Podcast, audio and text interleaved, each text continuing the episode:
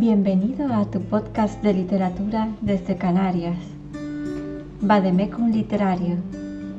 Te prescribo los libros que necesitas para sentirte mejor. Por Marta Canino. Bienvenidas a un nuevo episodio de Vademecum Literario. por, por mí misma, Marta Canino, que también tengo un blog que si lo quieren buscar es martacaninovirin.com. Si buscan Marta Canino en Google bastante más fácil de encontrar y el post anterior hablamos de insomnio y ansiedad, que es muy interesante, sobre todo para quien tenga estos problemas o los tenga alguien de su entorno. Pero en el podcast de hoy y en el, en el blog también hablaremos del último libro de, de Isabel Allende, que se llama Violeta. Ok, en Violeta, eh, bueno, eh, su autora nos habla de la vida de la protagonista, que tiene el mismo nombre, Violeta, y que según Isabel Allende, ah, bueno, tiene la voz de, su madre. Ella dice que Violeta es como su madre, en el sentido de cómo habla, porque es cariñosa, y, pero también es muy incisiva y muy irónica y eso le da un punto extra de, riqueza a la obra. Si bien todos los hechos que ocurren en la vida personal de la protagonista son ficticios, porque no es la vida de su madre, solo el tono. Y aparte de eso, se trata pues eso, de una novela más bien histórica porque se inicia en 1920 y termina en 2020, es decir, utiliza dos hechos históricos como fueron la pandemia de la gripe española de 1918 y finalmente la pandemia del COVID que lógicamente todos conocemos y en primera persona. Bueno, en cuanto a su libro, eh, se publicó entonces en enero de este año, en 2022, por la editorial Plaza y Está en formato ebook y en formato papel, investigando por ahí, por lo visto en Penguin Libros y alguna otra plataforma.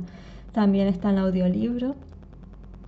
Y en cuanto al principio y al final de la novela, se trata de una novela autoconclusiva, es decir, que cuenta una sola historia, no hace falta leer nada antes ni después, salvo que ella decida continuarla, que no lo creo. Y, y está narrado en primera persona, en la voz de Violeta. Está basado en hechos históricos reales, aunque la vida personal de la protagonista es pura ficción, como ya dije antes. El estilo es el de Isabel Allende y bueno, se nota muchísimo, sobre todo para quienes ya hayan leído otras obras por esta misma autora. Eh, en cuanto a las citas, bueno, hay varias citas que he subrayado en el libro y que me parecen bonitas e interesantes. Seguramente si ustedes se lo leen, pues también encontrarán otras probablemente diferentes que les llamen la atención, pero me voy a centrar en una que sirve muy bien para introducir el tema. Dice así, hay un tiempo para vivir y un tiempo para morir. Entre ambos hay tiempo para recordar. Con estas palabras, Isabel Allende nos habla de Violeta, de Violeta y su larga vida, en la cual la nostalgia impregna muchos de los momentos que vive, por, etapas que se van sucediendo, porque al final la vida son etapas y, y bueno, y la vida de Violeta ya lo verán si se leen el libro, es bastante movida. Entonces, en cuanto a la sinopsis, em, bueno, dice así, dice, se trata de la época, la épica y emocionante historia de una mujer cuya vida abarca los momentos históricos más relevantes del siglo XX desde 1920, con la llamada gripe española, hasta la pandemia de 2020, la vida de Violeta será mucho más que la historia de un siglo. Violeta viene al mundo un tormentoso día de 1920, siendo la primera niña de una familia de cinco bulliciosos hermanos. Desde el principio, su vida estará marcada por acontecimientos extraordinarios, pues todavía se sienten las ondas expansivas de la Gran Guerra cuando la gripe española llega a las orillas de su país sudamericano natal, casi en el momento exacto de su nacimiento. Gracias a la clarividencia del padre, la familia saldrá indemne de esta crisis para darse de bruces con una nueva, cuando la Gran Depresión altera la elegante vida urbana que Violeta ha conocido hasta ahora. Su familia, lo perderá todo y se verá obligada a retirarse a una región salvaje y remota del país. Allí, Violeta alcanzará la mayoría de edad y tendrá a su primer pretendiente. En una carta dirigida a una persona a la que ama por encima de todas las demás, Violeta rememora devastadores desengaños amorosos y romances apasionados, momentos de pobreza y también de prosperidad, pérdidas terribles e inmensas alegrías. Moldarán su vida algunos de los grandes sucesos de la historia, la lucha por los derechos de la mujer, el auge y la caída de tiranos y en última instancia, no una, sino dos pandemias vista con los ojos de una mujer poseedora de una pasión, una determinación y un sentido del humor inolvidables que la sostienen a lo largo de una vida turbulenta, Isabel Allende nos regala una vez más una historia épica, furiosamente inspiradora y profundamente emotiva. Muy bien, pues poco más puedo decir respecto a la temática de la novela. Creo que solo con esa sinopsis queda muy bien introducido el tema. Y desde luego que, bueno, a mí me picó muchísimo la curiosidad, aparte de que ya conocía a la autora de antes, y, no pude evitar leerla, desde luego. En cuanto al carácter de los personajes, Violeta es enérgica, es apasionada, es muy romántica y eso le llevará pues a conocer a su marido y a los que vendrán después, porque Violeta tiene varios amores a, lo largo de sus 100 años de vida. Y, bueno, y cometerá locuras por amor y bueno, una serie de cosas que bueno, que si las quieren conocer es mejor que se lean el libro. El estilo al hablar de Violeta, que es el punto de vista desde el que nos movemos, pues es así irónico y cariñoso, como dije antes, es una mujer muy directa, muy honesta y está dispuesta a hacer lo que sea por sus hijos, sobre todo, que al final terminan siendo su, su gran amor, por decirlo así, ¿no? Porque no todo es amor romántico, sino que eh, aborda también el amor a la familia y, el amor de la, de la amistad, ¿vale? Bueno, en cuanto al tiempo, ya lo dijimos antes, son 100 años. Acompañamos a Violeta desde la pandemia española del 1920 hasta el año 2020, pandemia COVID y finaliza básicamente cuando finaliza la, vida de la protagonista. Bueno, el tema lo mencioné por encima, pero básicamente para mí, a mis ojos, sería ese, la familia y los lazos de amistad y amor que se forman a lo largo de la vida. Como temas secundarios de la, de la novela serían la aventura, porque a, a Violeta le pasan muchas cosas y Violeta también es intrépida y también aborda temas políticos, catástrofes naturales, etc. Y bueno, básicamente en cuanto al tema político, aborda los acontecimientos históricos que afectan a, la América Latina de entonces. Como curiosidad, pues no se centra en un país en concreto, de hecho yo estuve gran parte de la novela buscando a ver en, en dónde me tenía que situar. Sabía que era América Latina, Sudamérica, que no era México, pero ella entremezcla acontecimientos porque en el fondo es una decisión de ella, de la autora, de no centrarse en un país exclusivamente. Entonces es como una especie de país imaginario, etéreo, que sabemos que está en América Latina, pero no sabemos exactamente dónde. Aunque eso es parte de la magia del libro, ¿no?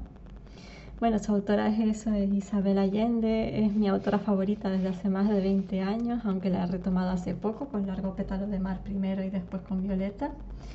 Isabel Allende nació en Lima, Perú, pero se considera chilena y estadounidense, que es donde ha vivido mayor, la mayor parte de su vida.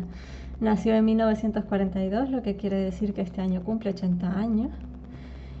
Y bueno, y en cuanto a su vida profesional, comenzó siendo periodista, pero posteriormente se fue centrando cada vez más en la escritura hasta terminar siendo una escritora a tiempo completo. Ha escrito muchas novelas y la mayoría dirigidas, entre comillas, pues a un público adulto.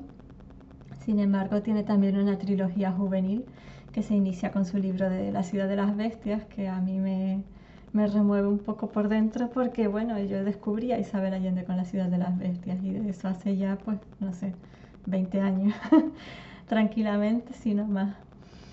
Y bueno, ¿recomendaría su lectura? Sí, sí la recomendaría. Le pondría una nota de un 4,5 de 5 porque, bueno, no, no es tan novedoso para mí porque ya conocía su estilo y porque me he leído otro libro suyo recientemente y bueno, y el 5 de 5 es un podio reservado a muy poquitos libros, entre ellos El Señor, de los Anillos y alguno más. Eh, bueno, es cierto que el libro nos introduce en el universo de Isabel Allende con esa mezcla de, de mitología indígena, feminismo, aventura, romance, su pluma es inconfundible, quien la haya leído lo sabe.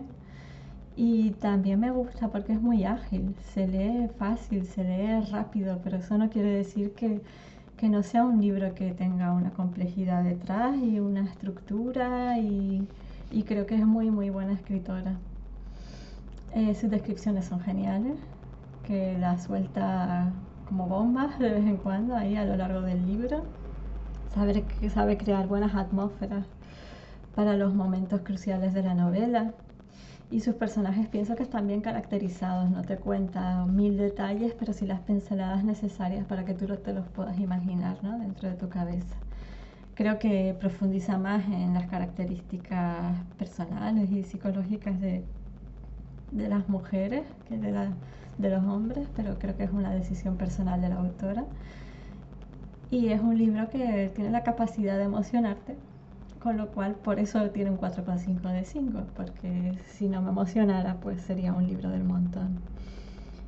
Y probablemente no estaría en este podcast. bueno, en cuanto a los puntos débiles, bueno, se me hizo un poco lento el principio, pero también porque te introduce a otra época y a un gran número de personajes. Una vez ya estás dentro de la novela, y sabes dónde te mueves, empieza a ocurrir todo un poco más rápido y, lo compensa mucho con la parte de, bueno, más o menos un tercio, la mitad, empiezan a pasar un montón de sucesos y ya, bueno, ya no puedes parar de leer. Y eso, como dije antes, es autoconclusiva, así que si nunca te has leído nada de Isabel Allende, te animo a empezar con este o con otro, ¿no? ¿Qué otros libros podrías usar para empezar con Isabel Allende? Pues si eres más joven, igual la ciudad de las bestias te conviene más o te gustaría más porque, bueno, es dirigida a público juvenil y adolescente. Pero creo que a mí como adulta también me gustaría, aunque hace tiempo que no me lo releo. Y, y bueno, y en general, al público general, yo les recomendaría que empiecen o por Paula, que es súper bonito y un poco duro también, pero muy, muy, muy bonito o por La Casa de los Espíritus, que es su libro más famoso y, también está muy bien. Pero bueno, mi favorito es Paula. ya me dirán ustedes en, comentarios cuál, cuál deciden eh, poner en el podio, cuál es el favorito de ustedes. Y nada, en cuanto a otros libros de la misma temática, pues sí, hay muchas novelas históricas, hay muchísimas, pero Isabel Allende destaca, yo creo que por su marca personal como autora, por su estilo, por su tono, tiene una voz especial, distinta, muy marcada. Es muy ágil y me gusta mucho porque huye de los tópicos del amor romántico y del amor tóxico.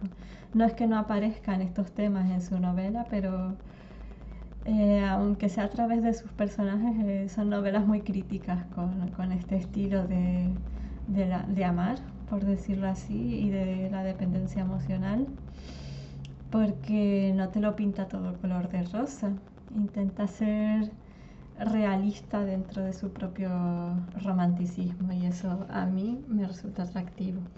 Y por último es una lectura que se hace muy ágil y que que no resulta trillada porque siempre te pone algún giro en la trama que, que te deja sorprendida. Bueno, y para finalizar, ¿por qué he añadido a Violeta en este podcast? Pues no solo porque la autora es Isabel Allende, que eso es un plus, sino porque, bueno, tiene sus aspectos médicos también. De hecho, comenzamos con la pandemia de la gripe española y ella nos cuenta un dato muy interesante y es que la pandemia de la gripe española no se llama así porque empezó en España, sino que en retrospectiva eh, se entiende que, que, la pandemia se llamó así porque en esa época España fue quien, el país que menos censuró el número de casos que se estaban dando de esta gripe y el número de muertes, ya que el resto de, países estaban pues, bueno, un poco oscurecidos por el entorno de, de la Primera Guerra Mundial y había mucho silencio. Entonces eso, pues España declaró muchos más casos y, y, se empezó a llamar gripe española. Causó muchos muertos también entre la población joven sin antecedentes importantes y bueno, fue un palo muy grande en ese sentido. Se llevó muchas vidas.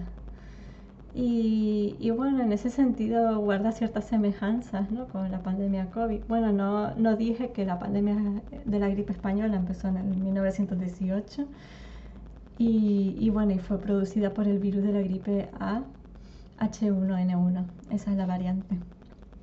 En cuanto a la pandemia COVID, pues bueno, la incluyo porque, porque lo trata al final de la novela, pero yo creo que todos sabemos más o menos de qué va, quizás hasta demasiado, ¿no? Porque ocupa las portadas de los periódicos desde hace casi dos años. En cuanto a la pandemia COVID, pues se detectó en diciembre de 2019 en la localidad de Wuhan, China. Es un tipo del subtipo coronavirus eh, SARS-CoV-2 coronavirus hay muchos, siempre han existido, pero el SARS-CoV-2 es el nuevo.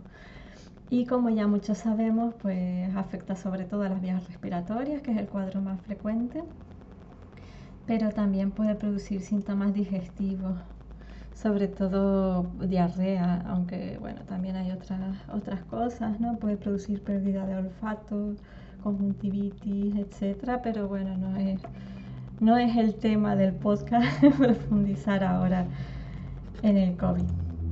Y poco más, estamos llegando ya al final de los 20 minutos. Espero que lo hayan disfrutado mucho, que se animen a leer a Isabel Allende.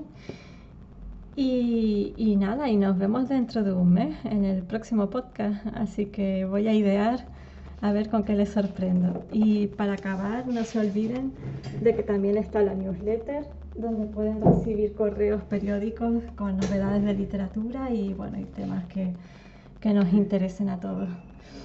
Pues nada más, un abrazo y saludos desde Canarias, desde Bagdemecum Literario.